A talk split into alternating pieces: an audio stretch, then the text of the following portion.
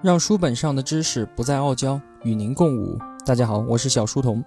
我的音频节目、读书笔记和一些电台听不到的分享内容，首发平台都是在小书童频道微信公众号。请您打开微信，在公众平台搜索里面输入“小书童”三个字，小是知晓的小。关注之后，您就可以在第一时间听到我的节目了。也欢迎您到我们的 QQ 群里面互相交流。同样的，搜索“小书童”就好了。我们在这里啊，期待与您命中注定的美好相遇。今天为大家带来一期特别节目，超出激荡三十年书本之外，让我们一起把回望的目光从过去的激荡岁月中转移回来，放眼当下，看看未来中国的经济发展究竟会如何呢？正所谓三十年河东，三十年河西，中国的河西之路是会像之前的三十多年持续保持高速成长。还是转而掉头下挫呢？中国经济到底有没有未来？这应该是今天我们每个人都关心的话题。那这一期节目，我们就来聊一聊吧。最近几年啊，我们都听到了很多唱衰中国经济的声音，其中腕儿最大的就是美国经济学家保罗·克鲁格曼。克鲁格曼呢，是当今北美地区最受欢迎的、声誉最高的。并且在 Google 搜索里面搜索量最大的经济学家，他在2008年啊获得了诺贝尔经济学奖。克鲁格曼在94年的时候就曾经预言说，未来几年即将在亚洲爆发金融危机。果不其然，1997年预言成真。因此啊，这让他在亚洲地区名声大噪。我们中国到2012年以后，经济就开始进入了低速发展的时期。增速低于了百分之八，到了二零一五年，我国经济增长率是百分之六点九，而在此之前呢，我国经济平均增长率是百分之九以上。在这样的情况之下，克鲁格曼认为啊，中国经济从二零一二年开始就已经进入到了长期衰退的通道当中。他对中国经济的中长期发展保持非常谨慎、悲观的态度，认为啊，中国经济正处在崩溃的过程之中。并且在六年以内，中国经济将彻底的崩溃。而现在的世界已经饱受欧洲金融危机之苦了，而中国将是爆发下一场全球性经济危机的发源地。克鲁格曼凭什么这样判断呢？他认为中国经济的发展长期依靠于投资，三十多年来，中国的成功就是大规模投资的结果。那么这样投资拉动经济，就会出现两个问题。第一个问题。就是货币泡沫化，因为大量的印钞票，中国今天的经济总量只超过美国的一半，而我们的广义货币总量已经超过了美国，所以啊，我们的泡沫比美国还要大一倍，因为我们大量的依靠投资，而投资主体恰恰是中国政府，所以当政府投资成为经济增长主要发动机的时候，那民营资本就被压缩。紧接着，当民营资本被压制后，整个国家的产业结构调整会变得非常非常的困难。在中国宏观经济当中啊，我们曾经提出进行产业结构调整，走新型经济增长方式的道路。这个是一九九七年的时候就提出来了。克鲁格曼说，从九七年提出这个方案，一直到现在，已经过去了十多年了，但是我们国家的产业结构还是根本就改不过来。原因就是我们的投资是政府所带来的，这是他的第一个观点。我们的经济增长模式已经刚性化了。克鲁格曼的第二个观点认为啊，经济发展不单单需要依靠生产，还要依靠消费。而中国是全球居民储蓄最高的国家，老百姓都不敢消费，为什么呢？因为我们整个社会的基础配套还不够完善嘛。我们担心哪一天我生病了怎么办？医疗保障不够。我们担心孩子要上大学怎么办？教育体制保障不够。我们担心退休了要怎么办？养老保险不够。我们担心我们买不起房子怎么办？因为住房制度改革不够。所以，就在我们医疗、教育、养老和住房制度都不完善的情况之下，直接导致了我们国家的老百姓对于未来的生活充满了不确定性。所以啊，大家都开始储蓄，以备不时之需嘛。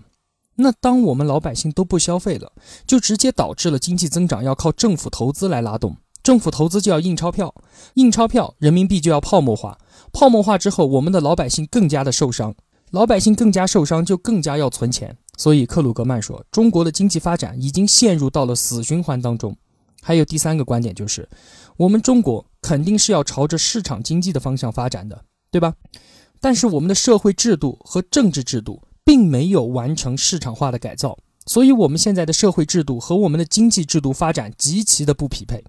以上三个观点就是克鲁格曼唱衰中国经济的观点：第一，经济增长模式刚性化；第二，消费不足；第三，社会制度与经济制度不匹配。所以他认为，中国经济已经处在了长期的衰退通道当中，而在六年以内将整体的崩溃。那么，在中国的经济学界之内啊，也有大量的经济学家在这几年很不看好中国的经济，比如说徐小年，比如说陈志武，甚至是在八十年代初，当我们国家领导人都不知道中国经济该怎么走，而他就已经预言中国必将走上市场经济道路的张五常张老爷子。都露出了悲观之色。张五常老爷子曾经是长期看好中国经济的，但是最近几年提起中国经济的发展，他都表示：“哎，啥都不想说了。”所以我们可以感觉得到，对于中国经济未来的悲观情绪啊，正在不断的蔓延开来。但是呢，有负面的声音，必定就有正面的声音。比如说这一位哈，他是一九九一年的诺贝尔经济学奖得主，是新制度经济学鼻祖。张五常老爷子的导师罗纳德·哈里克斯，科斯啊，在当代经济学界拥有崇高的地位。他活了一百零三岁，在二零一三年九月份的时候去世。科斯虽然一生都没有到过中国，但是他把生命最后的几年时间全部都倾注在了研究中国经济上面，并且著有一本书，叫做《变革中国：市场经济的中国之路》，这是科斯生前的最后一本著作。这本书啊，给我们留下了几个观点。第一个，科斯说，中国从一九七八年以来的改革开放，是二战以后世界范围内人类最为重要的一次经济改革运动。从七八年到零八年三十年时间里，我们国家的年均 GDP 增长已经高达百分之九点四，这是人类自工业革命以来啊从来没有出现过的如此长时间的如此高速的经济发展情况。所以科斯说，这是人类历史上从来没有出现过的一个奇迹。是经济改革的一个成功标本，这给予了我们的改革开放以非常非常高的评价。这是他老人家的第一个观点。那第二个观点呢？科斯认为啊，到二零二零年代的中后期的时候，中国的经济总量超过美国将是一个大概率的事件。意思就是说，我们中国还有可能保持十多年的经济高速成长，最终成为全球第一大经济体。如果中国有机会在二零二八年左右，经济总量超过美国的话，这对于我们中华民族来说，就意味着整整过了两百年以后的那一天，我们再度成为了全球的第一大经济体。这是中华民族在经济意义上的崛起时刻。科斯的第三个观点啊，在《变革中国》一书中告诉我们，对于中国三十多年来的崛起，是没有办法用西方的经典经济学理论来解释的。所以在这本书中，科斯用了哈耶克的一句话说。中国这场经济改革的实验是人类行为的意外后果，意思就是改革开放是在非常不确定的，并且没有办法用理论解释的前提之下实现的一次飞速发展。那么科斯的言论啊，其实是代表了很大一部分西方主流经济学家对于中国崛起的观点。第一个，肯定中国改革开放的成功；第二个，认为在未来的十多年以内，还是很有可能保持高速的发展；第三个。我们没有办法解释中国的崛起，所以啊，从这三个结论我们可以看到，西方主流学界对于中国三十年来发展的羡慕和嫉妒，这是科斯的观点。那我们应该相信谁呢？是相信风头正劲的克鲁格曼，还是相信现代经济学界的泰山北斗科斯呢？不知道。社会经济啊，它本来就是一个极其复杂的现象，我们对于未来的预测都是一种猜想，甚至说是一种赌博。但是对于未来的判断，也不会像是抛硬币一样的乱猜，而是我们要找到一些能够说服自己的观点，再来进行思考。我在下面呢要摆两个人的观点，我只是把他们的观点亮出来，然后同学们自己去思考和判断。第一个，激荡作者吴晓波的观点，吴晓波认为啊，我国的改革开放到目前为止，并没有到克鲁格曼所说的面临整体崩溃的境地，因为到目前我们中国还有几个重大的利好。依然被我们死死地握在手上。第一个利好是中国的城市化问题。我们的城市化率从改革开放初期的百分之十八，到今天刚刚超过百分之五十。但是啊，中等发达国家的城市化率是多少呢？是百分之七十。而我们现在是百分之五十，这就意味着我们还有数以亿计的农民需要进城，成为城市人口。这会作为中国经济发展的一个重要推动力。但是反面是什么呢？因为政府控制着大量的土地，地方财政呢被土地所绑架，所以房地产价格会越来越高。未来十年内，大概还有三亿农民要进城，每年大概有一千四百万农民要变成城里人，再加上每年中国的大学毕业生有七百万左右，就意味着静态分析来看啊，平均每年有两千万人要从农村进入到城市，他们需要买房子，他们需要买车，他们需要消费。他们是中国经济增长最大的一个增量部分，这是第一个利好。那第二个利好是什么呢？在一九八零年的时候啊，有一本很牛的书，叫做《第三次浪潮》，里面说人类文明从开始到现在一共经历了三次浪潮。第一次叫做农业革命浪潮，第二次呢叫做工业革命浪潮，第三次叫做信息革命浪潮。当今全球范围内来看，中国已经成为了全球的第一大制造大国。这意味着中国在人类的工业革命浪潮中真正成为了全球最大的国家。那么，在我们正在经历的第三次革命浪潮中，信息化将全面的改造中国的制造业。所以，我们大家可以看到啊，现在的电子商务、团购等等等等，都是烈火烹油、繁花似锦。大量的信息革命所形成的应用型的技术，开始运用到这些传统的制造型领域里面来，形成了一次大的爆发。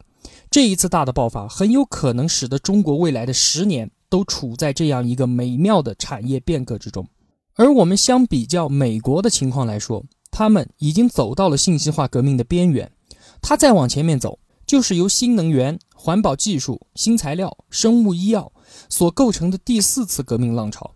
所以，美国是处在第三次浪潮和第四次浪潮的交接点，而中国现在是在用第三次浪潮的成就。改造第二次浪潮，在这个阶段，美国如果要实现经济的快速成长，就必须要有标志性的创新突破。在这样的拉锯当中，中国经济会在十二年之内超过美国，成为全球第一大经济体。所以，中国的城市化革命和中美经济的赛跑这两个东西，给中国留下了至少十年到十五年的发展时间窗口。这是吴晓波的观点，他对中国经济的发展表示了乐观的态度。那我们再来听听第二个人的，第二个人是罗振宇，他在逻辑思维节目里面啊两次表明了他对中国经济发展的看法。他认为中国经济将在二十年之内好到我们不相信的程度。什么叫不相信的程度呢？就是三十年前的人不敢想象我们能过上现在的生活，而现在的我们也无法想象未来二十年之后将过上怎么样的舒适生活。所以啊，他是极度的乐观派。那么他用什么理论来支撑他的观点呢？主要是两个理论。第一个，人口规模理论，在全世界范围内啊，大国崛起依靠的是两种模式，一种叫做创新主导的崛起，还有一种叫做规模主导的崛起。在历史上啊，荷兰、英国都是因为经济制度上的创新而崛起成为了世界中央国家。但是我们来看五百年来，世界中央国家的交替，从葡萄牙、西班牙。到荷兰，再到英国，再到现在的美国，接力棒是从葡萄牙、西班牙、荷兰这样一个百万级国家，到英国这样一个千万级国家，再从英国手上交到了亿级人口的苏联和美国这些国家的手里。我们发现啊，后来崛起的大国永远比前一个中央国家在人口数量上高一个数量级。所以，从这样一个历史进程，我们能够清晰的看到，国家可以通过创新主导崛起。但是，作为庞大的后发现代型国家，一旦将你的创新学到手之后，马上就可以利用人口的优势实现弯道超车。中国企业的创新力不足啊，一直被人们所诟病。但是罗胖说，我们中国企业所拥有的市场规模，就是可以让我们不创新。你外国人搞出什么新的东西，我跟在后面学。我学会了之后，就用我们中国的市场规模来倒袭你。这话怎么说呢？举个例子啊。当年苹果乔布斯凭借音乐播放器 iPod 打了一个漂亮的翻身仗，而当时 iPod 的快速存储技术并不是苹果研发的，而是日本东芝的技术。当时日本人拿着这个技术毫无用武之地啊，用在 U 盘上面容量太大，而用在电脑上面容量又太小，完全就是一个废柴，根本无法创造商业价值。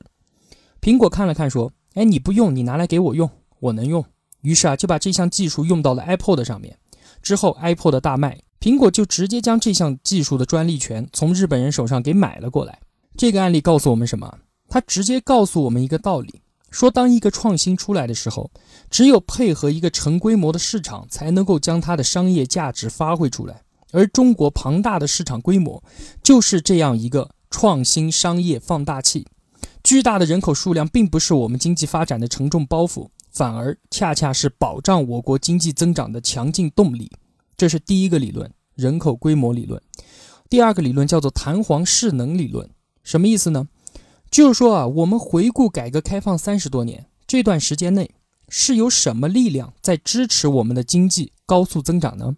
我们清晰的可以看到三条线索：第一个，对外逐步开放；第二个，市场逐步自由。第三个，产权逐步落实，这三个逐步啊，就意味着中国经济发展拥有独特的历史机缘。我们想象一下，在一九七八年之前，我们国家是一个什么样的国家？一是固步自封，没有开放；二是命令型计划经济，没有市场自由；三是产权悬置。那个时候的中国经济就如同一根被死死压紧的弹簧，没有任何的推动力。而改革开放就是决定要释放这根弹簧的能量。这根弹簧的能量就来源于开放、产权和市场，结果便带来了我国三十多年的飞速发展。而我们现在来谈未来中国是否能保持这样的高速增长呢？那我们就要看看这根弹簧的势能到目前为止有没有被完全的释放干净。那我们分别来看哈，第一个能量是对外开放，从原庚的蛇口到深圳到珠海到汕头，再到我国全境开放。对外开放的战略始终未曾改变。那在有限的未来，这个战略会发生逆转吗？肯定不会。十九世纪英国人搞出来的世界自由贸易这一杆红色的大旗，并不是交到了美国人的手里，而是被握在我们中国人的手里。现在的中国人和当年的英国人一样，愿意建立平等的自由贸易关系，尽量破除贸易壁垒；而美国人则把贸易对等当成政治工具来用。所以就是一句话。手中握有自由贸易大旗的我们，对外开放的总趋势绝对不会改变。第二个动能是市场自由。在过去的三十年中啊，民营经济从无到有，一直发展到现在，对经济发展的推动作用啊是显而易见的。到目前为止啊，中国政府手中依然还握有大量的经济自由的释放空间。意思就是说，我们的市场还有很多地方是不自由的，比如说是医疗，比如说教育。比如说文创这些领域一定会形成一个越来越自由的竞争市场，推动经济的发展。那么政府会将这些行业的大门对市场打开吗？一定会的。罗胖说了一句我特别喜欢的话，他说：“中国政府的合法性就是建立在创造全民族的崛起和繁荣之上的。如果在全球的大国排行当中，哪个政府对于经济发展愿意承担最重的责任的话，那么中国政府首屈一指。”所以在达成自己使命的过程中，有一招开放市场自由就能推动经济发展的手段，他就一定会使用。这个是第二个动能。第三个动能是产权落实。落实什么产权？土地啊！听过前面节目的同学就知道啊，从一九七八年我们开始搞的家庭联产承包责任制，虽然释放了生产力，但是这一举措仍然是一项不彻底的改革，是具有明显的渐进式改革特点的。因为包产到户啊，他并没有把土地的产权还给农民，农民只有使用权，而不能进行土地交易，把手中的土地变成现金。而经济学家陈志武他算过一笔账，他说，如果把土地彻底的流转起来，并且允许土地进行交易的话，那么将会为整个中国经济注入超过四十万亿的资本力量，这是一个巨大的可释放和成长的空间。综上所述呢，只有当我们国家的开放已经走到了尽头。我们的所有产权已经落实到位，我们的市场自由也已经释放干净了，才能够说支持中国经济高速发展的这根弹簧的势能已经耗尽。这个时候说中国经济有危险，也许罗胖还会相信。而现在你说中国经济不行了，就算打死他，他也不信。好了，就说这么多了。到底同学们认同谁的观点呢？请同学们自己判断。是相信科斯，还是相信克鲁格曼，还是相信吴晓波，还是相信罗振宇？您说了算。我只是把这些观点展示到您面前而已。如果您非要问我的观点，那您可以回头看看，我说了三个看好和一个唱衰，您觉得我的观点是什么呢？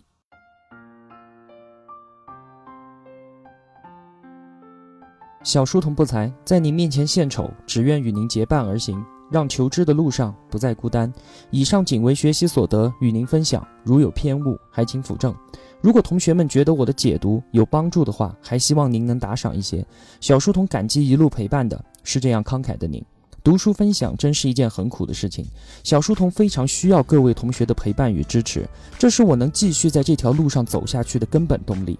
请您和身边的家人朋友分享我的节目，希望我们在互相陪伴、见证彼此成长的同时，能够发酵出一种温暖的感情。这感情应该叫做爱吧。我们每个人都希望让陪伴和爱能够感染更多的人，一同成长。而我一个人的力量又是那么的微乎其微，这需要各位同学的共同努力。小书童在此叩谢。好了，让书本上的知识不再傲娇，与您共舞。小书童与您不见不散。